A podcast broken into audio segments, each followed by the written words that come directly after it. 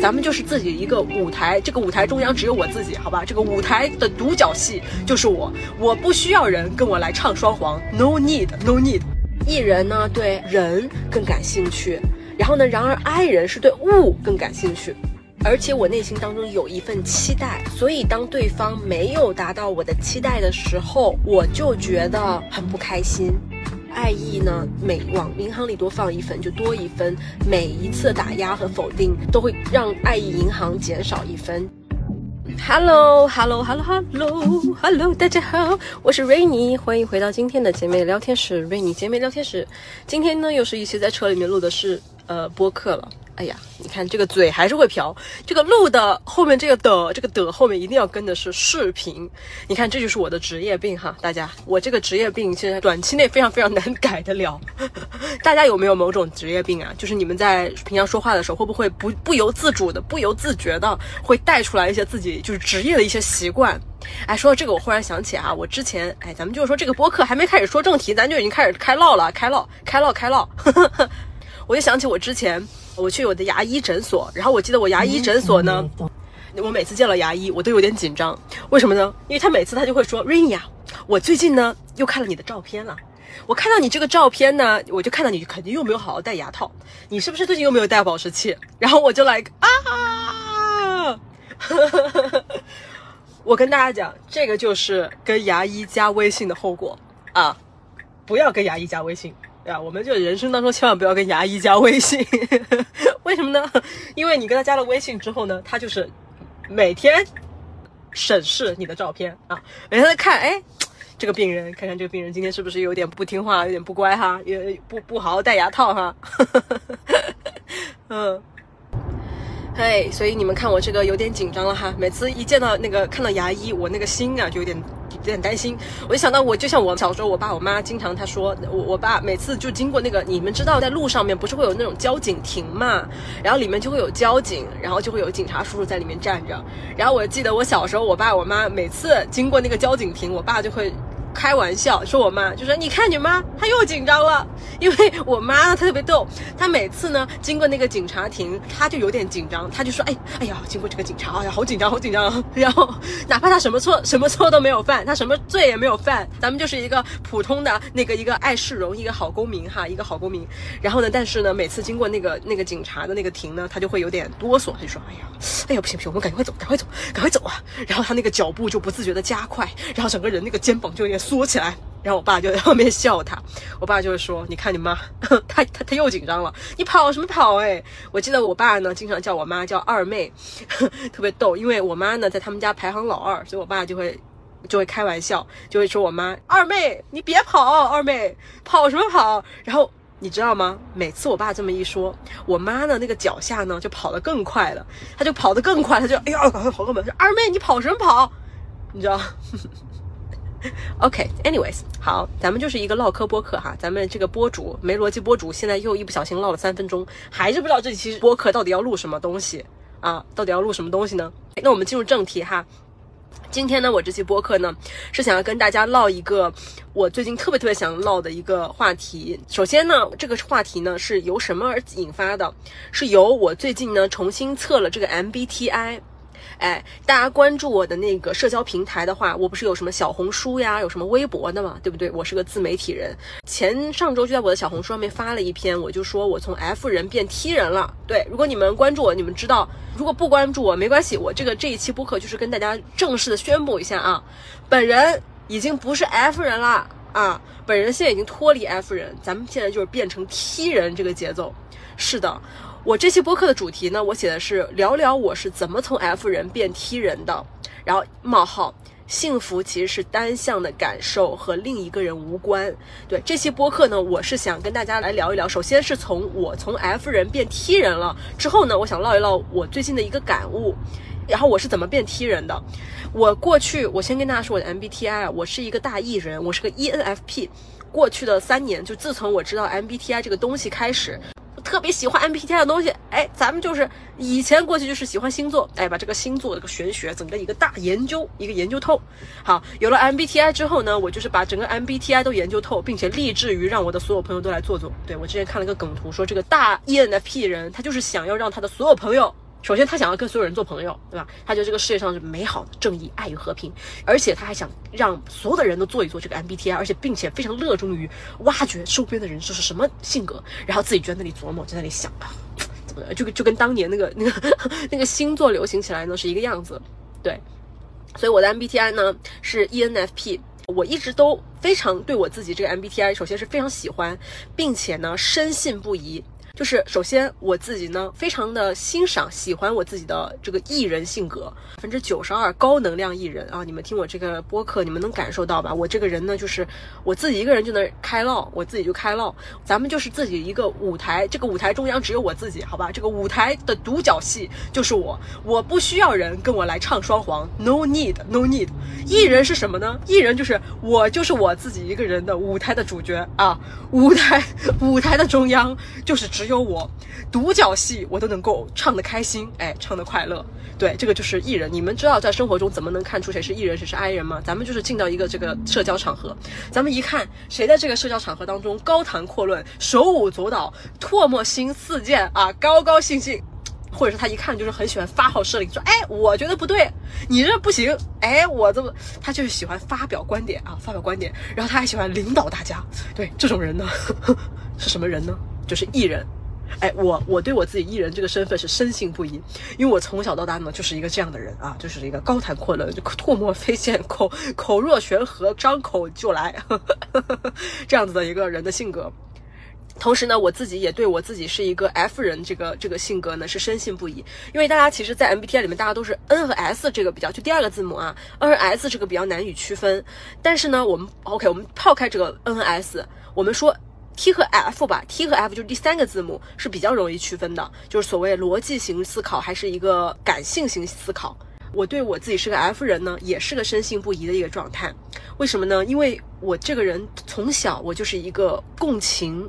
同情心泛滥的人，而且我个人感觉我是一个非常大的 F 人，我非常容易受到情绪的感染，而且我自己呢，因为情绪非常泛滥，而且我情感呢非常的丰富，就是我很容易，我就是那种感时花溅泪，恨别鸟惊心，我每天我都是，我一会儿高兴，一会儿难过，一会儿痛苦，时而癫狂，时而快乐，时而警醒，时而忧郁，这样子的。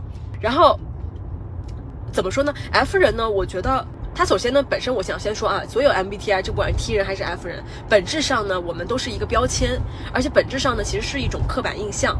因为呢，自从你知道吗？当我测出来我是 F 人，当然我自己本身就知道我是一个共情力很强，然后呢，非常的手舞足蹈型，然后就整个人就是精神状态有时候时而癫狂，时而时而忧郁，时而快乐，时而发癫嘛，时而深沉，时而高冷这样子，我自己是很知道的。但是自从我测出来我是 F 人之后呢，我就。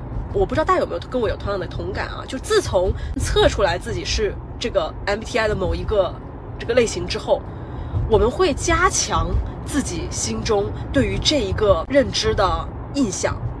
啊，就是说我测出来 F 之后呢，我就发现我自己更加往这个 F 去靠。反正至少我过去的三年都是这样的。我就我自从我知道我是个 F 人之后。首先，我非常欣赏，就我很喜欢我作为 F 人这个这个身份，因为我觉得，嗯，做 F 呢就是很好呀，有很多感染力呀，然后呢，很能共情别人呐。然后，当一个人他是很高兴的时候呢，我就觉得，哎，我也特别被他感染的，我也高兴。然后，当我很高兴的时候，我也很热衷于用我这个 F 去感染他人，就是我很喜欢把我这个情绪呢，同时也想要让大家高兴。就咱们就是我自己高兴呢，独乐乐不如众乐乐。我自己高兴我不行，我反正我就想要去。无限的，我想要去，就是怎么说，传播我这份阳光洒大地。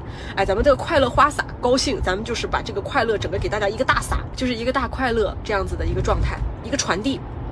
对，但是。就是之前几个播客有跟大家讲啊，就是大家听了我之前播客，知道我在看心理咨询，然后也知道我这个人生当中呢遇到一些小小的一些困境吧。呃，具体我就不复盘了。一讲困境呢，我一会儿那个眼泪又想要往下流，流要流流泪要流下来。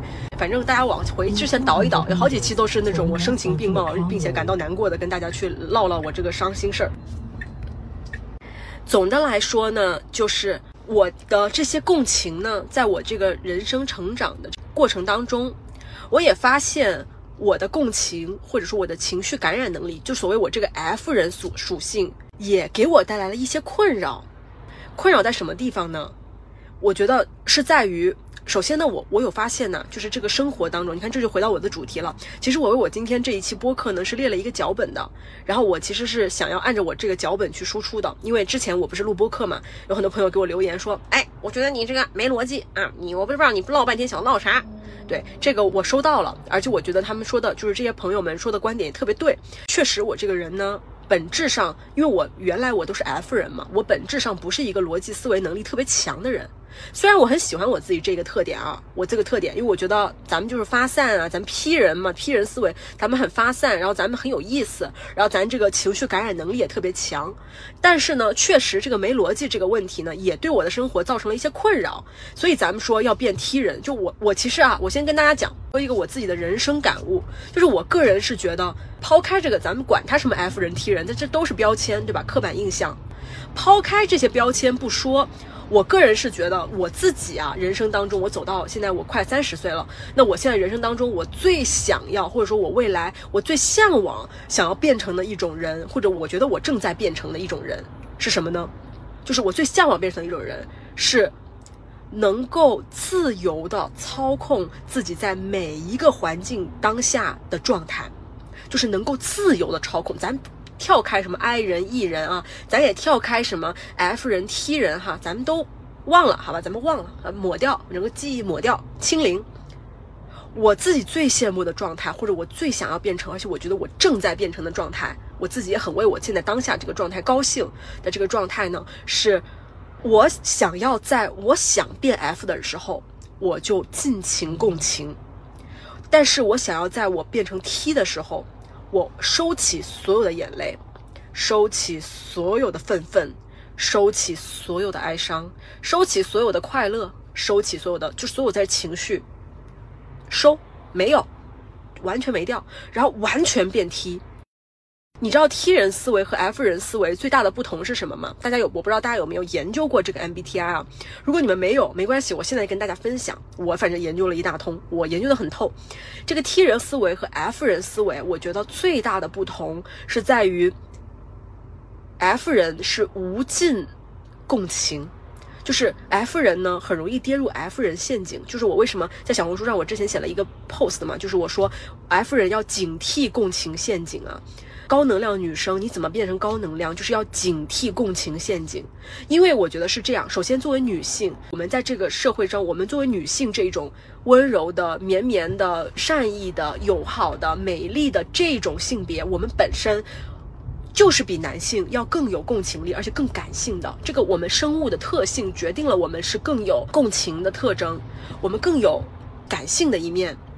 但是，就是由于我们。生物特性嘛，我们这个荷尔蒙啊，我们每天有这么多这个雌性激素在分泌，使得我们有的时候大脑会被过度共情，或者会被一些情绪化所蒙蔽。因为情绪化，所以会让情绪去操纵我们的一些行为。我举个例子啊，当朋友跟我们说：“哎呀，我最近，嗯，我男朋友怎么怎么对我特别不好。”或者是比如说，当那个公司同事跟你吐槽抱怨说：“哎呀，我跟你说，我那个那个小组，就比如说你那个同事，他跟你不同组哈，他就是他他的上司跟你不一样，然后就跟你说：哎，我跟你讲那个谁谁谁谁谁，哎，特别烦，我就觉得他每次都自己自以为是，怎么怎么怎么怎么样。”就是当同事跟我们吐槽抱怨的时候，我们女性的特征啊，就是我们自然而然的特别容易去把自己带入到跟别人的这个同样的设身处地的去跟跟他一样站在他的那个角度上面去想去思考，你就跟他一起打抱不平，你就开始跟他一起义愤填膺嘛，你就说，哎，就是他怎么这么烦呀？他怎么这么讨厌？他能不能行啊？就我们就很容易进到这个。这个圈圈里面去跟他一起去共情，然而我们这个时候跟他共情的时候，我们不是说错啊，没有任何错，因为我觉得我们作为朋友本身，我觉得朋友能给朋友，我之前在聊友谊那一期也说，朋友能给朋友或者同事能给同事之间提供最大的帮助，其实就是共情，就是一种陪伴。咱们说出不出主意，其实也没关，对吧？就是咱可以出主意，但是其实出不出主意吧，你说你出了主意吧，这个朋友也不一定采纳。有的时候咱们就是说，当朋友跟我们抱怨说，哎，这个男朋友怎么怎么，我们出主意，那朋友也不一定，对吧？他也不一定听。你说哦，你跟他分手吧，他也不一定跟男朋友会分手，对吧？你说他这个男生太差了啊，你这个老板太不好了，你你下次跟老板这么说，怎么怎么？但是你这个同事他不一定真的会跟老板这么说，对吧？你出主意其实没有说没用，他真的不会这么做。哎，我到地方了，我跟大家说我现在干嘛？我现在呢在，呃，买大米。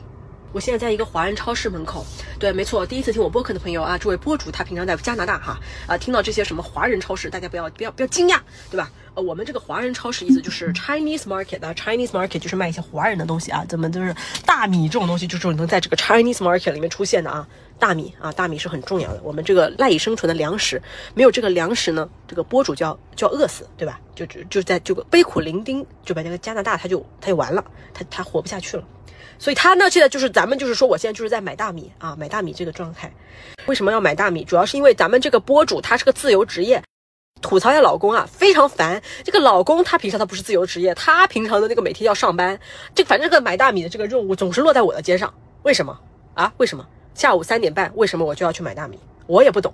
我也不懂，反正呢，作为一个这个勤俭持家、艰苦的奋斗好品质的这个太太啊，这个媳妇儿、这个老婆，反正咱们就是说两人共同承担生活哈。这个买大米就是大米还是要买买好一堆废话。好，我们现在就进去买大米了。然后我把这句话说完，我刚刚说到哪里啊？等一下啊。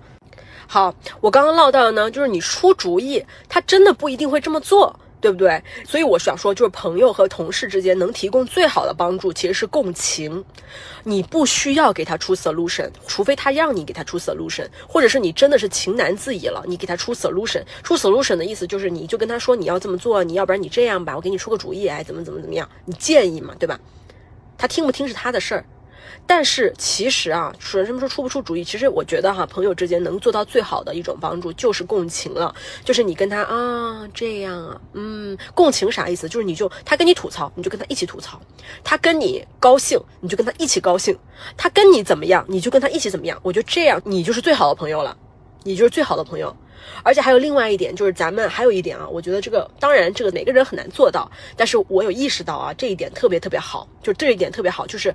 共情的同时呢，不要做判断，什么意思呢？就是说你 you don't give judgment，你不要做判断。什么叫 give judgment？give judgment 的意思呢？我觉得是，比如说朋友跟你说个啥事儿呢，或者说是你跟别人唠嗑唠唠唠唠唠唠，然后呢，比如说朋友跟你吐槽啊，就是咱们就说吐槽，或者说咱们就是唠嗑聊天。朋友说，哎呀，我跟你说那个那个多伦多那个公交烦死了，他老不到。不按点到，哎，我靠，好烦啊！今天今天早上起来，那个公交又晚点了五分钟，害得我今天又没打成卡啊！咱们就举个这个例子吧，公交又晚点了五分钟，又没打成卡，烦死了！多伦多这个公交总是这样。然后我说不要做判断是什么，就是说你回复的时候，你可以共情嘛，你就共情，你就说，嗯，是的，真的是有时候上次我也这样，真的很烦。哎，我知道，我知道，嗯，对。就是你这个就是共情，然后呢，不要做判断，意思就是你不要后面你跟一句说，哎呀，多伦多这个公交真垃圾，哎，真是特别差，真垃圾。就是你看这一句话，什么什么 A 是 B，就是 A 是什么什么 A 是 B，这句话本质上是一个判断。然后呢，你知道为什么不要给判断吗？就是因为当每次当我们给出判断的时候，因为它是一句 judgment，然后这个 judgment 的时候，有的时候。朋友会很难接，而且还有就是，如果这是一句抱怨的话，抱怨再加一句抱怨，其实是一个负能量循环。就是他跟你说这个东西公交很烦，你再跟他说多伦多的公交很垃圾，就是你抱怨。就为什么说抱怨人吸引抱怨人？因为所有东西就正向会循环，负向也会循环。就是你的正念会吸引正念，但是抱怨会吸引抱怨。就是你的朋友跟你抱怨，如果你的这个抱怨没在你这打住。你也给他一句抱怨 back，你俩就会变成负负得负，然后你们就会不好，你们这个关系会越来越 toxic。你知道为什么有时候我们觉得关系变 toxic？有的时候啊，我我为什么之前说友谊那一期我就有点胆战心惊，我都不敢说，因为我感觉好像就是我又好像在教大家做事儿，就是我就好像在说，哎呀，就是我们自己要从自己身上找原因，我们自己怎么怎么样，哎。但我说真的，因为这事儿我真想通了。咱们就是现在我变成踢人了，这事儿我真倒清楚了，我真想通了，我真的想明白了，我真想通了，是什么呢？就是说，我们每个人有时候说话的时候，我们是不太经过大脑的，就是我们都是哎呀，哇，觉得他好烦呐，哎呀，就是跟你说这个多伦多这个这个这个特别烂。就我我我自己呢，我回到这一个岁，我觉得我最近忽然活明白了，我忽然悟了，我悟了悟在哪儿呢？我悟在我发现了每一句话。每一个人说的每一句话背后的动机，就是我现在能够洞察每一个人他的动机和他每一个人他说这句话的背后，这句话是一句指责也好，还是这句话是一句抱怨也好，还是说什么？就我可以去 analyze 每一句话它背后的动机是什么了。所以，因为我能 analyze 这个动机，于是我就有了操控我自己要说什么话，就是我就有了操控我自己要变成一个什么人的这种能力。我不知道你们能不能 get 到我的说啥，就是从 F 人变 T 人是什么？就是 F 人呢，如果你一直在 F 人陷阱，就是我说警惕共情陷阱嘛，就是如果你一直在 F 人里面，当朋友跟你说，哎呀，我真的是，嗯，多伦多这个又晚点了，什么什么，如果你作为一个共情，就是我们做朋友呢，我们最好就在共情那一步就打住。仅共情，但是不做判断，就是我们仅仅说啊，是吧？哎，真的是啊，你就重复他说的话。他说，哎呀，我觉得真的好烦好烦呀。然后你就重复他说的话，你就说，嗯，确实哈，你看，嗯，确实晚点了，嗯，真的，喂，理解理解，确实挺烦。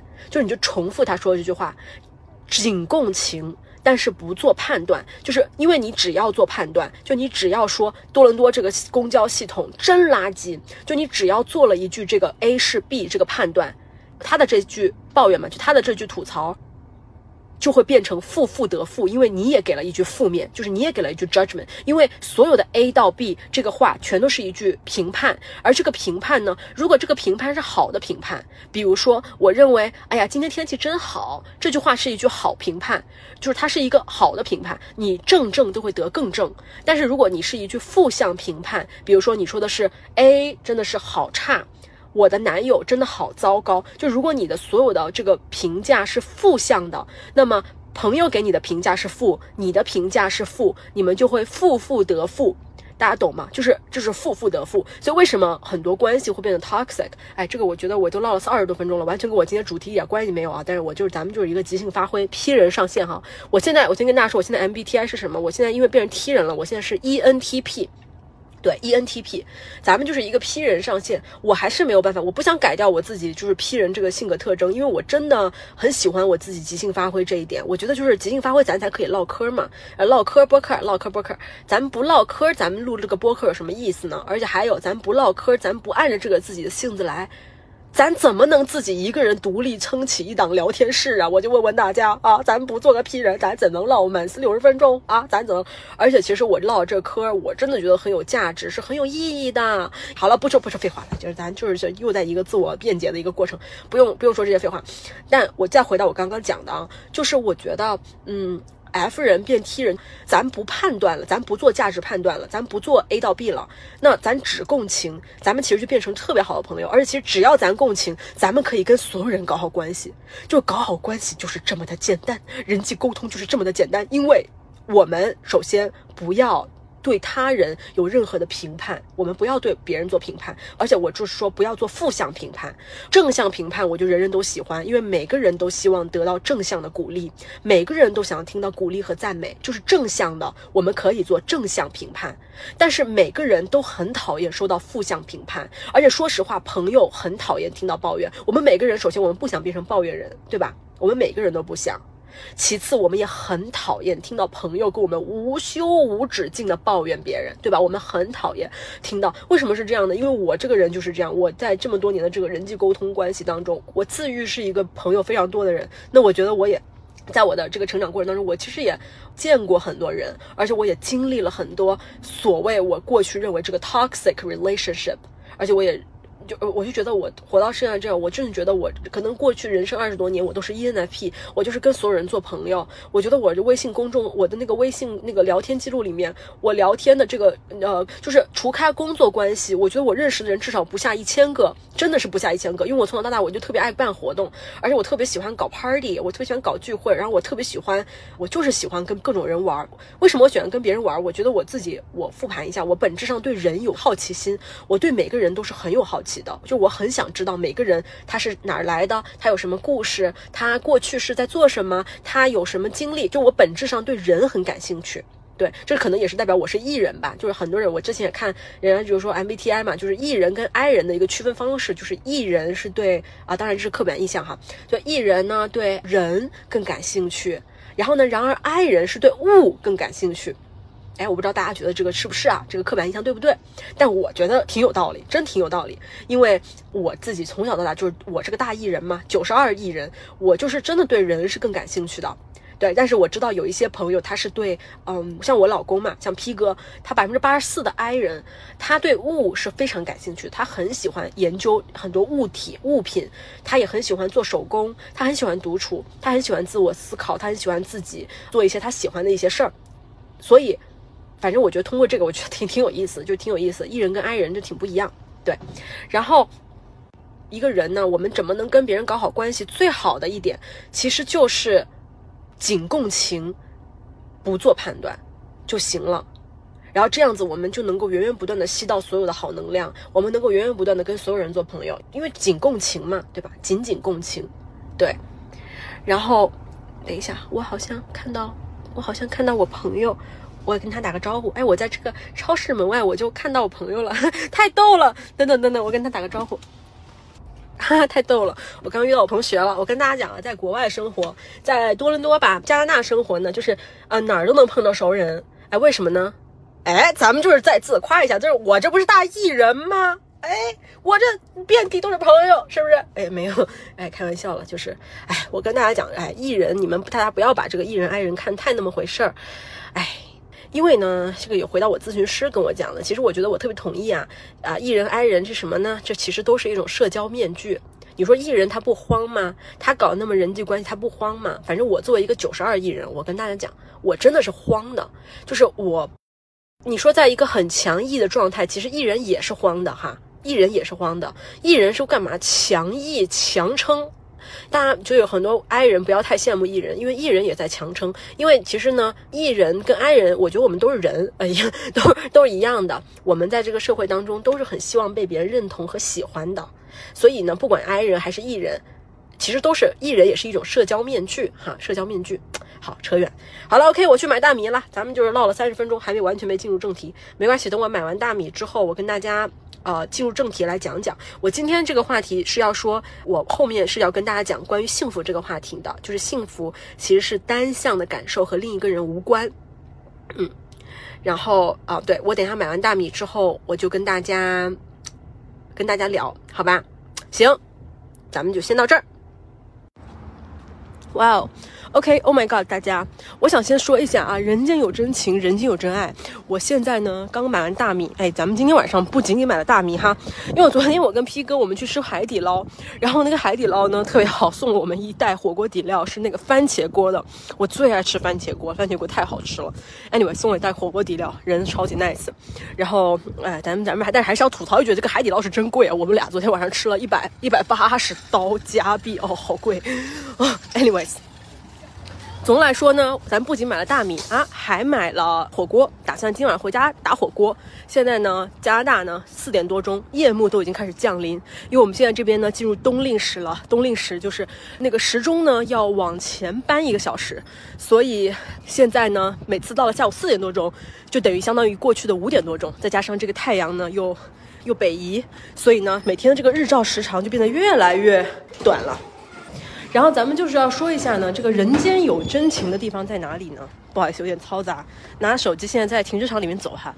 人间有真情要在哪里？刚刚我去超市里面买东西，在多伦多这个丰泰超市呢，它里面居然有一个卖奶茶的店。我们前两期不是唠了吗？这个我去每次只要经过卖奶茶的店呢。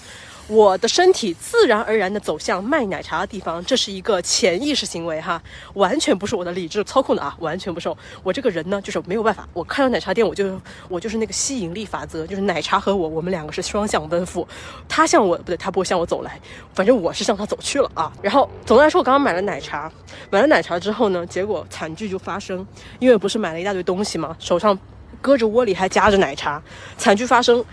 哎，在出门的时候，奶茶整个掉地上，然后奶茶整个大裂开，洒了一整个地。Oh my god！我真的 I'm so sorry，我很抱歉为今天那个商场里面打扫卫生的那个阿哥。那个阿哥呢，看起来非常不快啊，心情看起来就非常的不太爽的样子，因为我的奶茶打到地上，他那个脸色一下子就有阴阴暗阴暗下去。然后我就跟他很不好意思，跟他点头哈腰说：“哎呀，对不起，我不是故意的。”咱们就说弱女子来买买超市啊，不过这也是我我的问题，我的问题，不该给人添麻烦。但是呢，没想到。我这个悲惨遭遇呢，我去跟那个卖奶茶的那个档的那个小哥哥小姐姐说，我说啊，我刚刚不小心把奶茶弄洒了。我本来想的是我要再去买一杯，因为我太想喝奶茶了。然后我把那个东西放到车里之后呢，我心里就在想，我就在想，我要不要直接就过去再买一杯得了。但是呢，我又在想，哎，那这是打打碎奶茶这事儿也不是我故意的，对吧？也不是我有意为之，而且我就觉得它有点亏，就是好不容易一个奶茶喝也没喝就掉地了。然后我就我心里就在想，哎，我要不要试试跟他说一说啊？就是看他有没有可能给我重做一杯。于是呢，我就跑到那个 counter 前面，我就把我这悲惨遭遇给那个小哥哥小姐姐一说。然后呢，哎，我想说这个人间有真情，人间有真爱啊！小哥哥小姐姐一听之后，果然非常同情。然后那个小姐姐她还说：“你是那个刚刚点了六杯的那个吗？六杯奶茶全打了。”然后我说啊，不是不是不是，因为小姐姐一听，她以为我是上一个人，上一个订单是有一个人点了六杯，她以为我要让她把六杯重做，然后她就有点那个什么，有点崩溃。然后我就说啊，不是不是，我只点了一杯。然后小姐姐听了之后就长吁一口气，她就说啊，OK，没事，那我帮你重做一杯。啊，I'm like so happy 啊，我太开心了，我就觉得 Oh my God，你知道吗？你看这个事情又总结出两个两个事儿哈，两个事儿。第一呢，就是。想到什么就要张口要。你说，你说我要他让他帮我多做一杯这个事儿，我刚刚在想，就我犹豫了一秒，因为我在想，哎呀，他要不给我做，我就挺感觉好像挺挺 cheap 的，对不对？就感觉我这个人，你看我还让人家帮我多做一杯，我这人怎么叫贪便宜什么的？但是呢。我心里又在想，其实就是一嘴 ask，就是 just one ask，one ask away，就是我只是问一句，他不给我做，那算了，我再掏钱再买一杯嘛，反正我这个这个我的错误也不需要别人来买单嘛，也不需要别人来承担，我就自己再买一杯得了，也没多少钱，几刀一杯。但是呢，我还是有心存侥幸，哎，我就在想，如果我要是跟他说我掉地了，我看可不可能能够用？你看我这又回到我们刚刚前面唠的，嗯，怎么说呢？虽然我们要警惕共情陷阱，但有的时候咱们说就是在外面啊，怎么说利用他人共情？哎，这么说有点奇怪啊，有点有点那什么。但其实你这个这个说，咱们用踢人思维来说啊，咱们希望大家不要不要上纲上线哈，不要觉得哎没事，你们觉得啥都行。但是我就是这么说，这个是否也是一种利用踢人，就利用？共情的一种方式呢？你看，首先我丢了啥？就我 one ask away，就是我说一句话，我丢失的是什么？我丢失的是我的自尊，对吧？我这面子有点不保。你看你自己打倒，你还向人家多给你要一杯，我面子没了，所以我丢的是自尊。但是我得到的是什么呢？是一个有可能会被别人说 yes 的机会。我得到了一个机会。所以这个是由什么来的呢？这个是由主动争取，就是主动 one ask way，就是开口说，开口要，对吧？要要要，开口要，这第一。然后第二呢，就是，但是从他的角度上来说呢，是因为他有很好的共情力。他有他的共情心，所以他共情了我非常悲惨的把奶茶洒在地上这样子的一个伤心的奶茶也没了的这个遭遇。于是他心里一想，哎，他现在因为我当我刚刚后来又去的时候，后面就没人了，都没有人在点了，所以他们也是闲着，所以他可能又觉得，哎，他也不忙，而且还有况且就一杯嘛，他原来以为是要六杯，对吧？就一杯。然后所以说他就觉得 OK，那那就帮我再多做一杯吧，看我就也好像挺可怜的样子，所以他就帮我多做了一杯。所以其实本质上我这个行为，咱们就说用 F 人的角度上来说是求个情，用 T 人的角度上来说呢，其实是利用了他人的共情，对吧？你利用了别人的共情，于是你就像我前面两期就友谊那期也讲的。我们要有一个叫什么“万事万物为我所用”的心态。这个“为我所用”的心态呢，听起来非常功利主义，但是呢，其实我觉得是我们换一种说说说法来说，其实我觉得是一种踢人思维，就是你是把你的面子丢了，就是你这个情感情绪给丢了，但是呢，你是用面子丢了的方式，用踢人的逻辑去换取了，用他人的共情去换取了你想要的东西，which is 我获得了一杯新的奶茶。我不知道大家有没有 get 到我在说啥？对，反正 anyways，我就觉得，哎，总的来说还是人间有真情吧，人间有真情，很感谢啊，我是很很感激那个帮我做奶茶那个小姐姐、小哥哥、小姐姐，嗯嗯，对，大家也别跟我上纲上线，我就是很很很害怕有些网友就是要说啊，那你这你这里掉了，你怎么哎就我还不想跟你吵架，你你就反正你要告我就是你对对你都对，你说的有道理，嗯嗯嗯。OK，好了，大家，我现在呢要调整我自己，从 T 人模式变成 F 人模式。我想用一个比较慢的语速来跟大家唠一唠我的后半段这个标题，就是幸福其实是一个单向的感受，和另一个人无关。然后展开来讲一讲，我为什么会得出这样的一个人生体会或者是一个结论。为什么要放慢语速呢？是因为我个人感觉这一部分呢会更走心一点儿，而且还有一个呢是我。非常希望我能够用慢一点的方式输出，这样子大家也会给大家一些时间去思考，然后给大家一些留白的时候。其实我真的想说哈，就是我们现在的人呢，都市人，其实我们生活节奏太快了。包括你看我前半段播客呢，也是用一个比较快的高能量的这种语速在输出，就有点像咱们平常看抖音，对吧？咱们平常看那个刷小红书短视频。一样，就是我们要用这种快速的、非常 exciting 的 voice 来刺激我们大脑，让我们去分泌这个多巴胺，我们觉得很兴奋，我们这个反应被抓住了。但是生活中的很多事，或者说很多的所谓说伤害，或者是你感受到一些负面的、消极的情绪，伤害很多时候就是在这些很快速的过程当中，在一些不经意的时候会产生。而且我们的心中的那种，咱们就说现在聊幸福这个话题嘛，就是不幸感。幸福的反义词就是不幸，对吧？我们很多时候的不幸感，也是由于我们就是在一个非常急于求成，然后非常的急功近利，就非常着急的情况下，我们很多那种不幸感，或者是不公平的、不对等的、不幸福的这种感觉，不满足的感觉。也是在很多很快的时候，一下子被点点出来那种情绪，一下子被点燃了。所以是为什么我想要给大家把语速放慢，然后我想用一个更 F 一点的这种角度来跟大家来聊，因为我觉得这一部分更走心，而且我觉得这一部分呢，我是希望能够收获到更多的共情，我也希望能够通过我的这个例子跟大家讲讲我的这个故事，然后跟大家去怎么说呢，引起大家的一些。一些想法、一些思考吧。好，我们直接开始说。那为什么说到这个感不感到幸福这件事？其实这也复盘到我在跟咨询师聊天。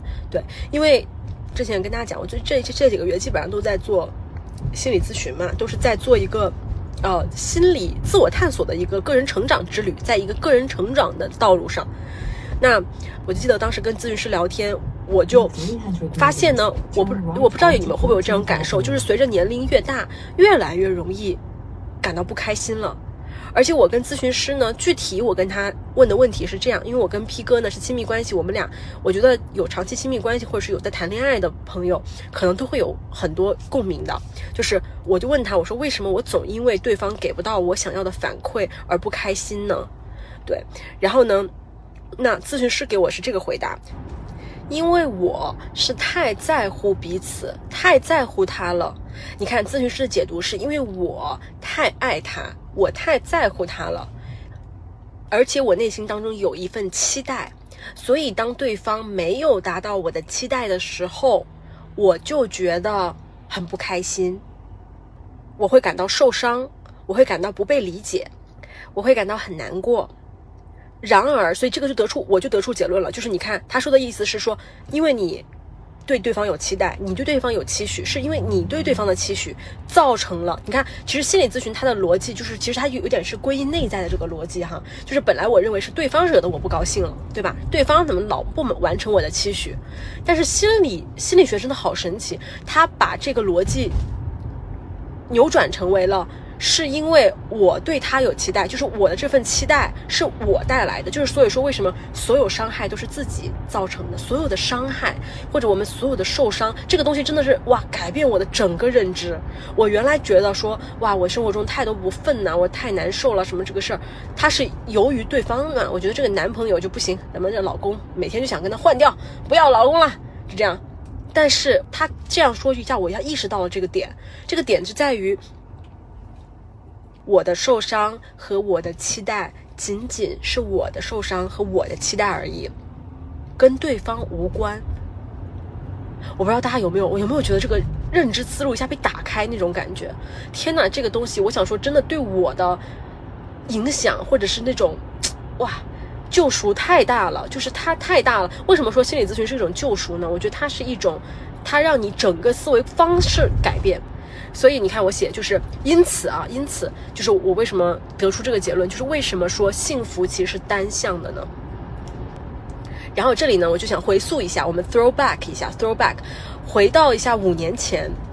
其实我以前就是我在我心情很差的时候，我经常容易翻我的过去的照片啊，然后我容易去回看一下我以前那些快乐的一些视频呐，然后我以前还拍 vlog 呀，我就回看一些 vlog。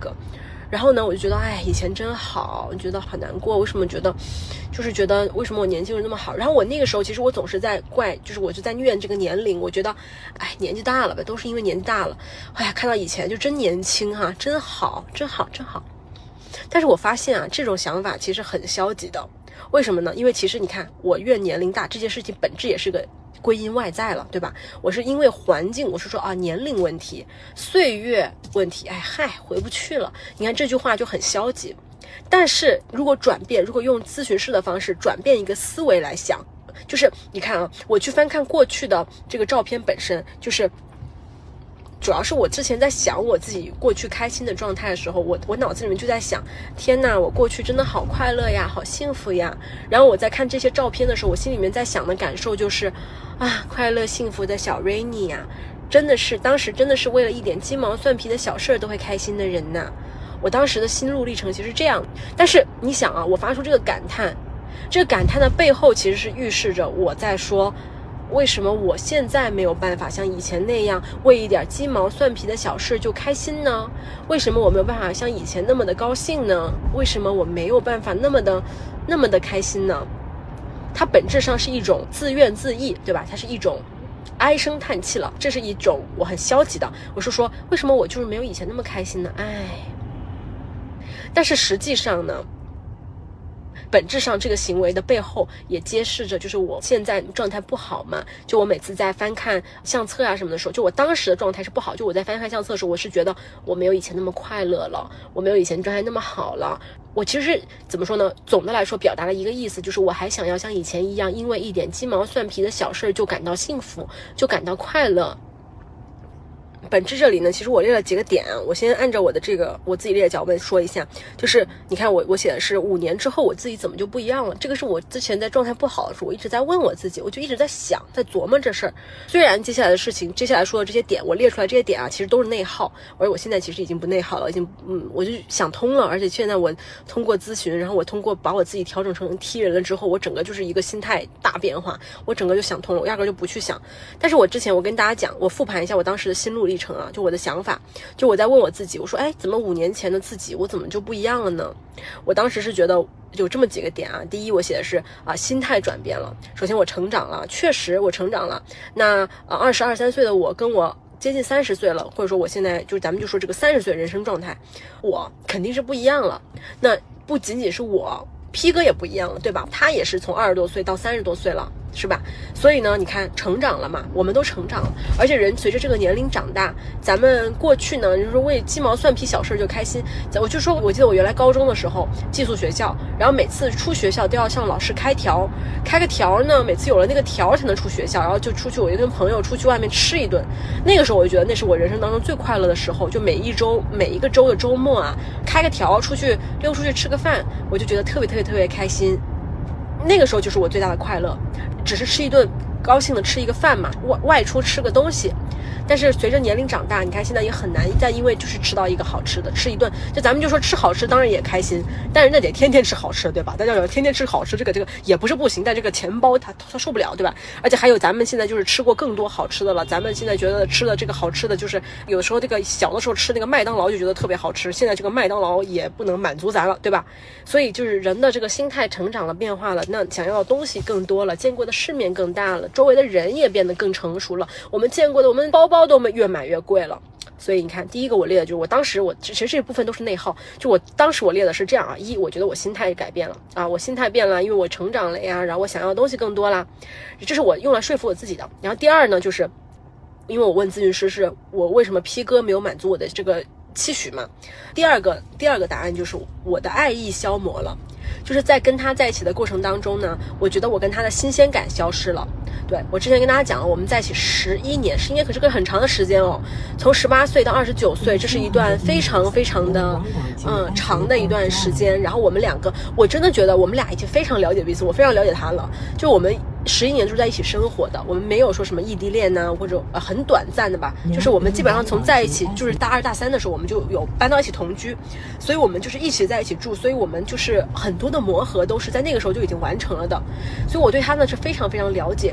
那真的是你知道，就是尤其在长期亲密关系的人都知道，就是一开始是新鲜感，你对这个人很好奇嘛，然后但是你后来呢，你就觉得哎呀，好像很该讲的话也都讲完啦，你对这个人的所有的原生家庭的所有的东西，他讲。我说童年的故事，啊，他从零岁一直长到他跟你认识的那一年，他所有的事儿全都跟你讲过了，你全部都知道了。然后你的事儿也都跟他讲差不多，就是新鲜感就没了，对这个人的新鲜感就没了。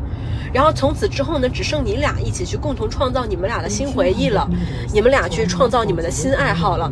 然而现在你看，进入到社会人了，大家每天都打工嘛，很辛苦，也没有那么多时间去，真的是去搞出很多爱好，搞出很多新鲜的东西。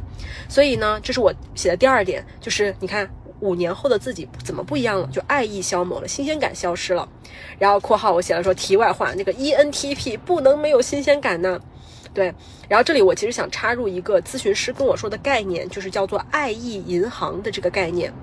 嗯，题外话，ENTP 不能有新鲜感，是 ENTP 就是一个永远要追求这个有趣新奇的事儿的人，包括包括 ENFP，我觉得也是一样的，就是喜欢一些新鲜有意思的事儿嘛，有喜欢一些新鲜有意思的人，ENFP 永远都在交新朋友的这个路上，对吧？每天都在想认识新的朋友，因为就觉得有意思。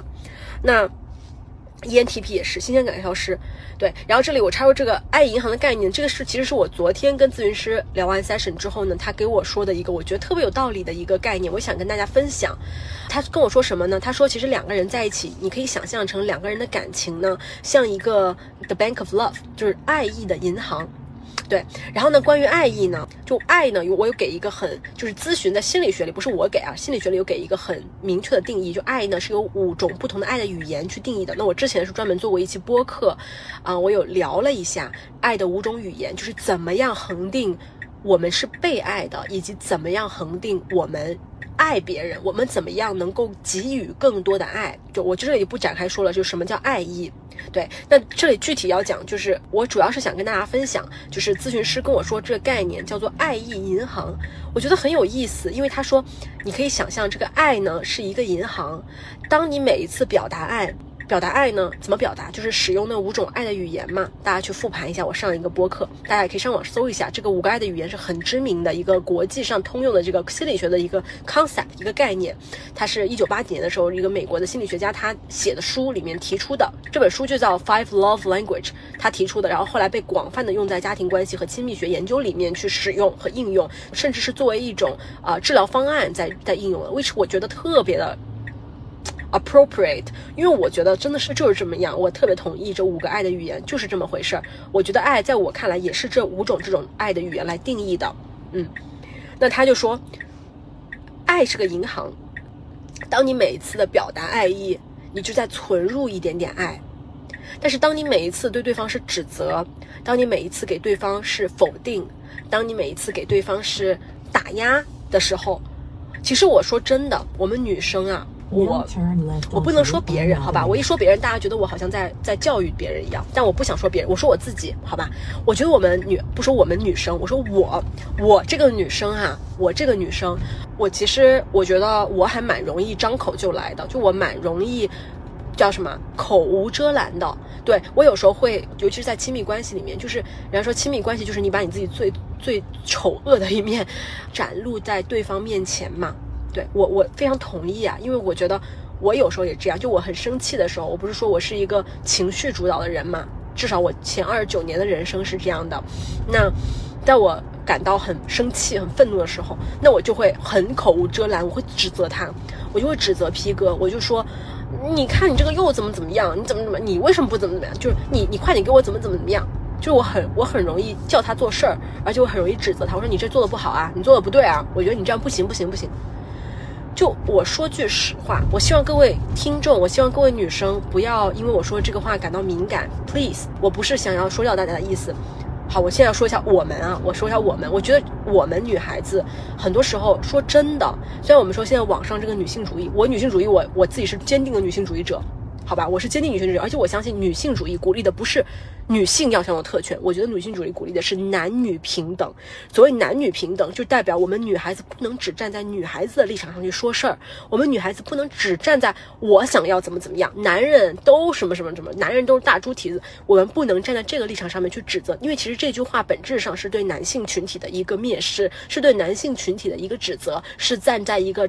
权力的高位去评判他人，所以我们不要站在女性的高位立场，我们警惕，因为我们是女权主义，于是我们认为女性的观点都对，这没有对错，好吧？就是女性主义不是在说论对错的，女性主义不是在争高赢，女性主义不是在说我们是谁输谁赢谁对谁错，但是我必须要站在女性的立场上面说一句话，就是，而且还是站在一个长期的婚恋和亲密关系的一个女性的角度上来说一句话，就是有的时候。我们女性在脑海当中会很容易把对方的一些话听得太进去，并且我们会解读成对方对我们的一种打压。然而，有的时候男性，当然我不是为男性说话，有的男生说话特别欠，好吧，他真的是口无遮，他就是特别欠。但我确实要说哈，就像。有的时候，当我们被人误解的时候，我们会感到很委屈，对吧？就是当我们可能说这个话，我们不是想要所谓什么贬低男性，我们也不是想要指责他人，但是不知道为什么，就是一不小心这话说出来吧，别人就说者无意，听者有心，他就会容易解读成一种指责，或者他就会解读成一种，嗯，好像被你训斥了。所以，同样的，我想说，就是作为女性，其实有时候我们也要警惕。不要只在女性立场，我们要警惕，我们要自我审视一下，就是我们有时候对男性也是非常苛责的。好，不说别人，我说我自己，我对 P 哥是非常苛责的。很多时候，我非常的喜欢去指责他，然后我非常的就说啊，你怎么，你要怎么，你怎么的，就是我的这种话呢，张口就来，我很容易去指责他。然而，这个指责本质上本身是并不有助于亲密关系的。很多很多的女孩子在亲密关系里面，或者是走向。离婚走向分手，其实我觉得都是因为我们太过于放大对方的缺陷、缺点，然后我们很少很少做自我审视，就我们很少会去真的把我们自己的一些所谓语言的一些攻击、暴力，我们的语言暴力记录下来。对我真的不能说别人，我就说我自己。好吧，就是我就是检讨一下，我是一个，我觉得有时候我很生气上头的时候，我就来不管不管不管，然后我就口无遮拦，我就会说话，啊，就就说就这样。所以我想说，回到这个爱意银行的概念，我觉得咨询师让我学习到了一点，我觉得也很有道理，就是把爱意想成一个银行，当我们每一次对对方表达爱意，就是在往银行里多存一分，那当对方多表达爱意，也是在为我们的银行里面多存一分。但是，当我们在，就是当我们每一次对对方的一个指责，当我们每次对对方是一种攻击或者是一种否定的时候，或者说是一种强烈的命令的时候，因为有时候我觉得女孩子我们的态度也不是，我们也会生气嘛，对我们就是很容易生气，我们也比较难受的。那女孩子们我们在生气的时候，其实有时候也没有意料到吧，就是说这也是一种对爱意损耗的行为。嗯，对爱意损耗的行为，所以我这里真的不是想为男生说话，我也不是想，我希望就互联网上现在我很难发表观点，为什么呢？因为大家非常的敏感，而且现在网上这个男女对立，而且大家年轻人不结婚不生孩子不干嘛干嘛干嘛，这个这个声音太多了，而且还有一点呢，就是为什么这个世界上呢？你看现在说播客，大家上播客这个榜单上面去。搜一搜，大家上那个榜单上看看，我觉得十期里面有八期都是在吐槽和抱怨。就说真的，你看看大家大家标题都是啊，我对象怎么这么烦呀，想跟他分手，或者什么，哎呀，老板同事怎么的？我觉得十期里面有七八期都是在所谓的叫吐槽抱怨，就是因为吐槽抱怨它 contagious，它特别的容易传染。因为呢，吐槽抱怨是特别容易做的事儿。然而，克制自己的吐槽和抱怨，克制自己的这个口舌之欲，这件事儿是特别难的，特别特别难的一件事儿。所以，我觉得这是为什么我我我真的非常希望通过播客，就是我希望。嗯，反正不说了，就是想想说多分享我的这个想法和我的这个领悟学习给大家。我真的很希望我能够，嗯，影响一些多一些人，对，所以就是说，我觉得就是像咨询说的，爱意呢，每往银行里多放一分就多一分。每一次打压和否定，两个人都是的啊，就是每一次都会让爱意银行减少一分。咨询师有跟我讲，他说爱意银行是需要两个人小心去维护的，是。婚姻需要经营嘛，感情需要经营的，爱意银行是需要两个人小心维护的，好有道理啊，太有道理了。你说我们进入婚姻是为啥呢？我们进入爱情，我们进入感情是为啥呢？啊，是为了图他不洗澡，图他赚的少啊，对吧？图他袜子乱丢，图他那个那个上厕所不冲吗？对吧？嗯，对吧？没有啊，P 哥没有上厕所不冲，怎么感觉好像在说他似的？不是啊，没有，就是举例瞎举例，就是。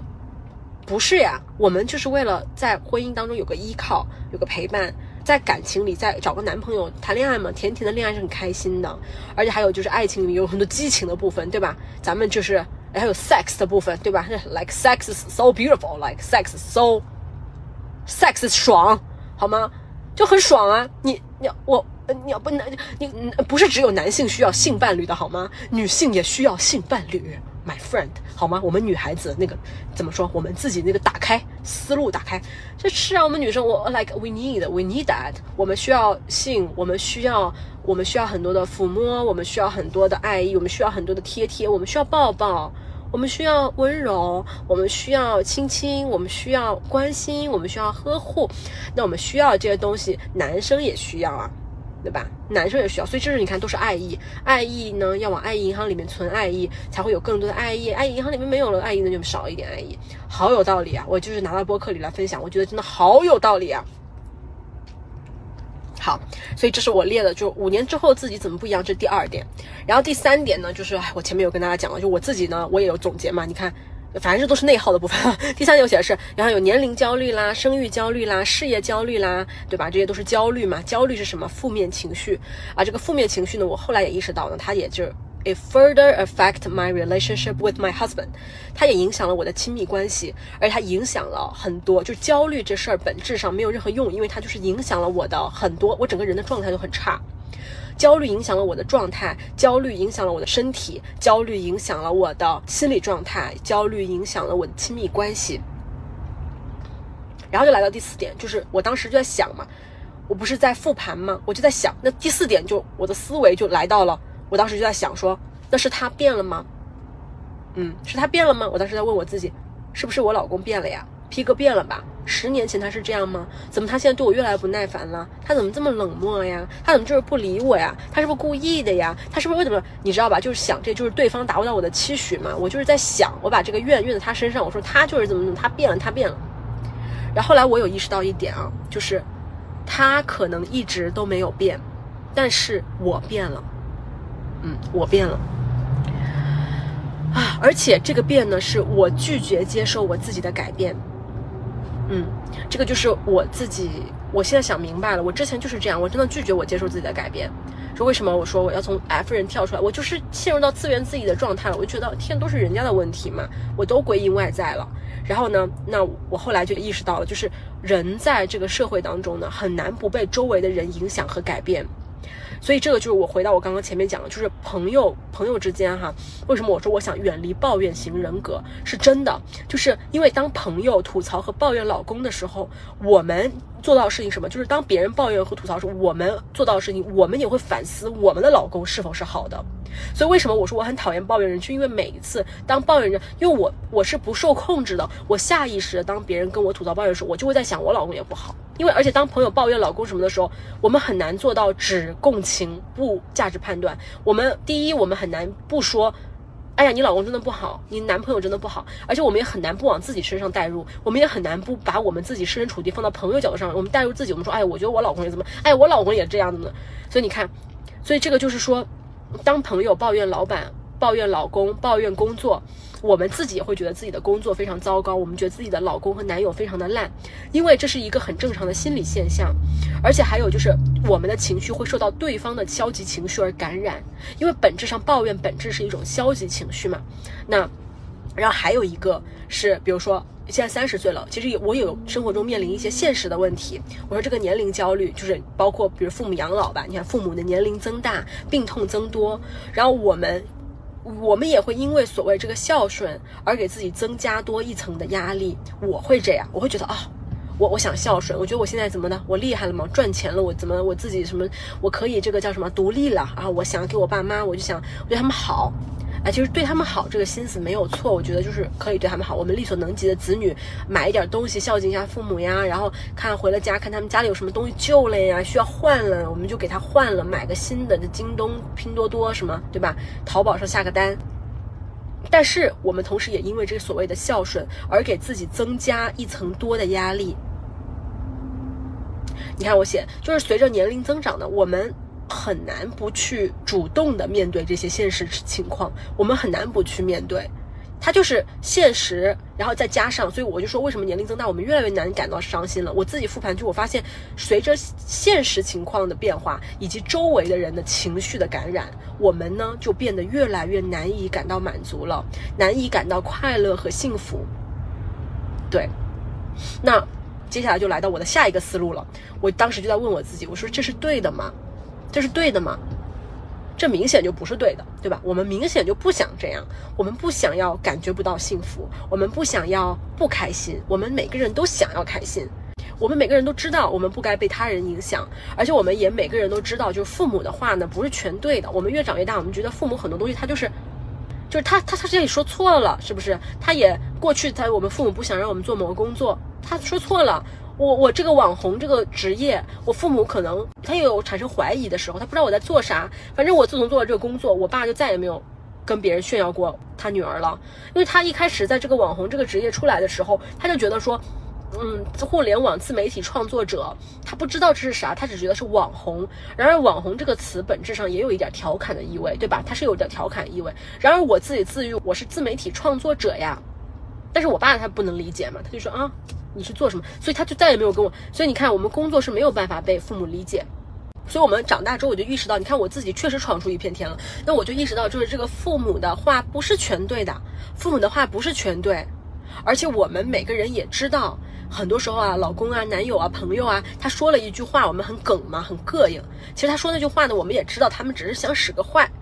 朋友就是偶尔想嘴碎一下，对吧？他说这个话呢，本质上可能也不真的有意要伤害我们，他不想伤害我们，他就是口无遮拦，对吧？口无遮拦了，但是我们还是无法自控的去一直思考，我们会反复揣度他人的话，他人跟我们说的指责也好呀，他们跟我们说的对我们的看法呀，或者他们跟我们说的一句无心之话，但是我们心里就会难受。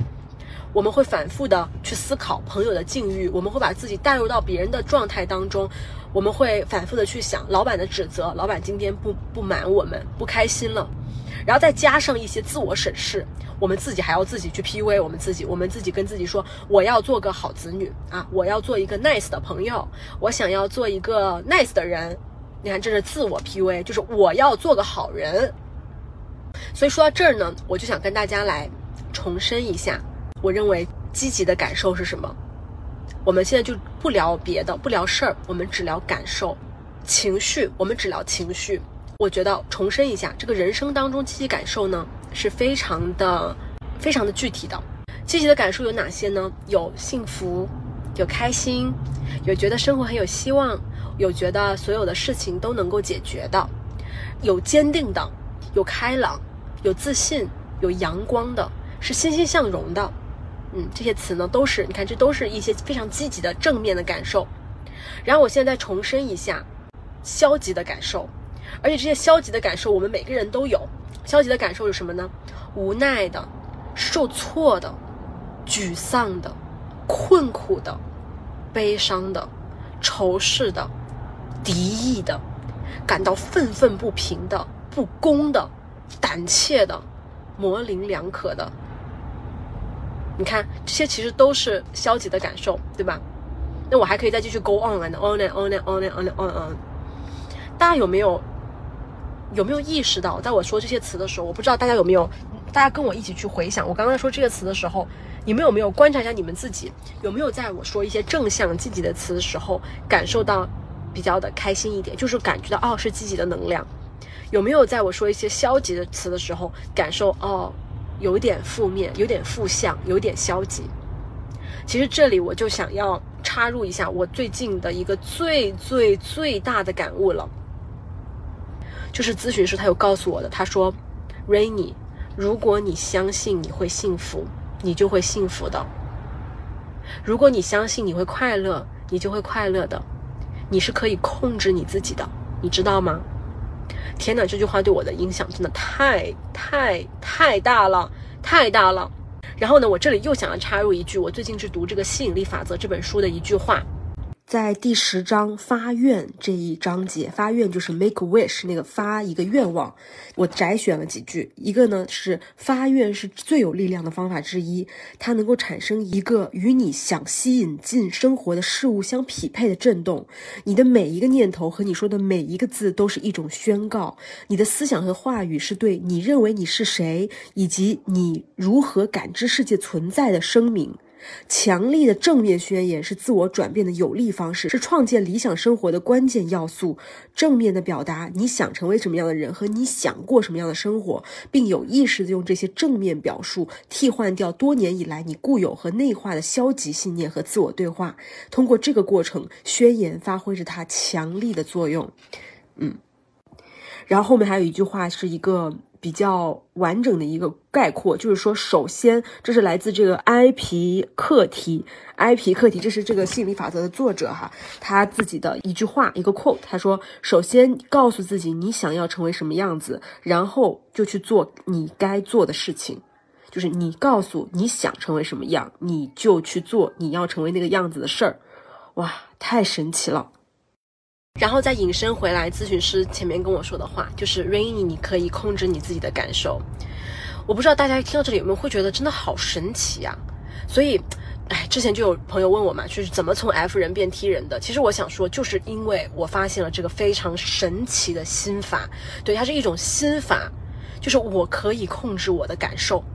就像我之前小红书里面写的嘛，就是从 F 变 T 的过程，其实就是从一种啊怎么这样啊，它变成了一种对我就要这么做这种这种感受，而且这个过程特别爽，一秒都不用内耗，对，所以这个就回到我写的这个主题嘛，就是幸福本身是一种单向的感受，就是我的幸福不是对方带来的，我的幸福是我自己感受而得来的。我的快乐不是由于外界发生了什么事儿，我变得开心了，我变得快乐了，而是我本来就是一个开心和快乐的人。我的阳光、积极、美好，不是因为我遇见了渣男（括号这是个假设啊）而消失了啊。我遇见了坏朋友啊，这是个假设啊，所以我变了，而是我自己选择我自己不再阳光、不再积极、不再美好了。你知道吗？当你拥有了这个心法，哇塞，这个心法太神奇了！就当你拥有了这个心法，你就再也不会感到任何的负面情绪和不开心的感受了，就真的是感受不到了。因为我觉得这个就是，哎，就是我前两天就是刷小红书嘛，就是每天那个刷小红书刷的飞起，刷刷刷，就在我心情非常快乐的时候，我看小红书就是特别的高兴，每天就在看这人间百态啊，看各种各样的分享，很棒很棒棒。然后这里我就刷一个小红书，大家就说就是最近再再见爱人又很火嘛，然后大家都在说这个 Papi 酱，大家都很喜欢 Papi 酱酱，觉得说 Papi 酱就是唯一一个在观察室里面跟别人的那个表情是不一样的一个观察者，因为别人呢就是在看到别人的这个感情问题的时候呢，都是那个眉头紧皱，深深共情，感到为这个男的，一会儿为女生义愤填膺，一会儿又又想为这个男生打抱不平，就大家都是这个眉头紧皱，就是看了之后难受，对吧？难受。然而，让 Papi 酱呢，他就是一整个是那种踢人的那个表情。那 Papi 酱呢，他每一个表情都是一种质疑，他是用的那种嗯，整张脸是一种质疑的态度，他是用一种踢人态度在那质疑，他满脸都写着就是那个为什么要这样啊？干啥呀？这是？哎，他们是不是想不通这世界怎么了？哎，怎么回事？干啥呀？就这样的态度。然后很多人呢，我看他当然有很多人很喜欢他啊，但是也有很多人就说他不共情，就说哎他太冷漠了，不共情。所以这里呢，我就想为 T 人们来说一句话啊啊，只要我现在已经是 T 人了，所以我就是为 T 人说话。咱们就是我现在变成啥，我就为谁说话，好吧？我这里就是要为 T 人们说句话。其实所有的 T 人啊，都不是自我选择变成 T 人的。因为每个人呢，我们在出生的时候，我们在小婴儿的时候，我们都是那么的柔软，我们都是那么的温和，而且我们都是那么的富有同情心。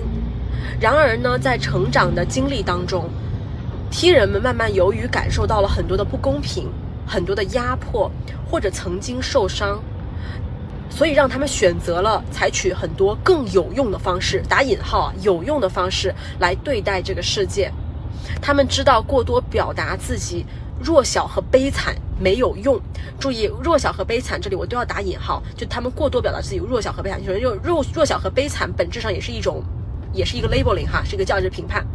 弱小和悲惨是打引号的，对，只是说相对弱小和相对悲惨啊，他们发现了这种表达这种弱小和悲惨没有用，这个用呢也要打引号，就是没用，因为本质上弱小和悲惨呢只是收获到了更多的共情而已。对，然而这个共情有用吗？共情要是共情有用的话，要警察干什么？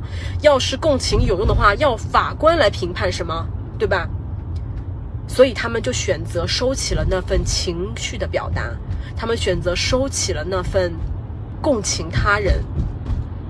恰恰也是由于他们太过于共情，其实因为是这样的，踢人变踢，其实也是一种自我保护来的，因为不想要自己太过于 involve。他们因为就是因为他们深深的知道，共情的背后并不一定会带来很好的结果，所以他们自己主动选择不去共情。但是这个也恰恰是由于他们曾经太过于共情，所以他们知道嘛，就共情背后没有那么多有利。所以呢，他们就选择去做对的事儿，说对的话，而且他们也知道呢，共情这件事儿，就是你要观察家里面的那几位嘉宾呢，很共情的嘉宾，他们知道共情对于一个不愿意离开一段糟糕感情的人，我还记得就是再见爱人呢，当时播的第一季，大家都想要就第一集嘛，大家都要劝王睡睡一定要离开张硕，对吧？因为就觉得张硕这人太，太好像有点渣，打引号啊，渣。了，然后王睡睡就是太太太太太那什么了，然后所以说呢，大家就是觉得说想共情王睡睡，觉得哎王睡赶紧离开渣男吧，一秒也不想看了，难受难受，膈应膈应膈应，对吧？但是 T 人呢？他们知道共情对于一个不愿意看，这确实也是。你看王叔和张硕他俩没分手，对吧？他俩还在一起呢。就咱们都看了这么多集，就是这个第三季都播完了，是不是？是不是播完了？他还是在一起。所以你看，他们知道，就踢人知道共情对于一个不愿意离开糟糕感情的人一点用都没有，只会消耗自己的精力。所以他们选择不这么做。所以他们用一种看起来更加冷静，注意啊，是看起来更加冷静、更加客观的，甚至是在外人看来是一种冷漠的态度。去所谓劝解和安慰朋友，于是踢人总是要提供方案，提供 solution，对吧？所以我说这个东西呢，它其实不是一种冷漠，只能说是一种更加冷静和客观的自我选择。对为什么我这么懂呢？嗯，我前面也讲了，因为我曾经是个 F 人，我现在是 T 人，所以呢，为什么我会变 T 呢？而且其实我非常享受我自己这个变化，我很享受这个过程，是因为我彻底的发现了这个心法，而且我彻底发现了这个生活中的很多事儿，这个世界上有很多人，这个世界上有很多的救赎，我是救不完的。这个世界上发生的战争，我没有办法阻止。Sorry，这个权力的纷争，我没有办法阻止。发生本质有用吗？没有用。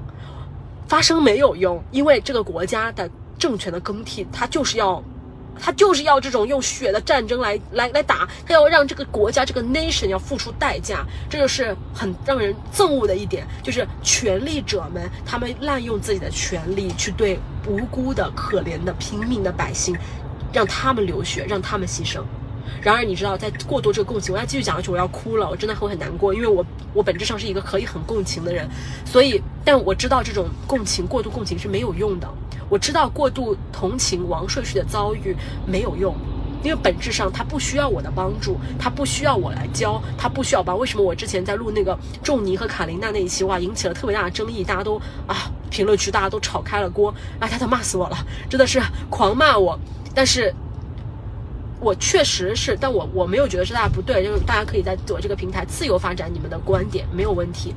但我觉得，恰好是因为我曾经太过共情，以及我太过于我理解这种心态，所以我走出了这种心态之后，我更能够知道什么东西是。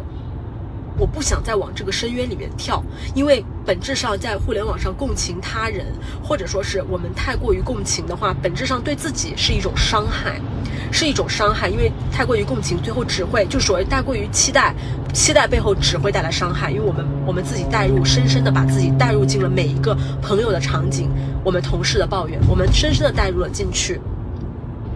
所以最后我发现了这个心法嘛，就是我的幸福是我自己选择的。我不想再陷入那种觉得自己命运悲惨、命运不公、遇人不淑、自怨自艾的状态当中。我不想再过度反思自己，要求我自己一定要对人好。我不想再把自己变成一个无限提供共情价值的情绪机器。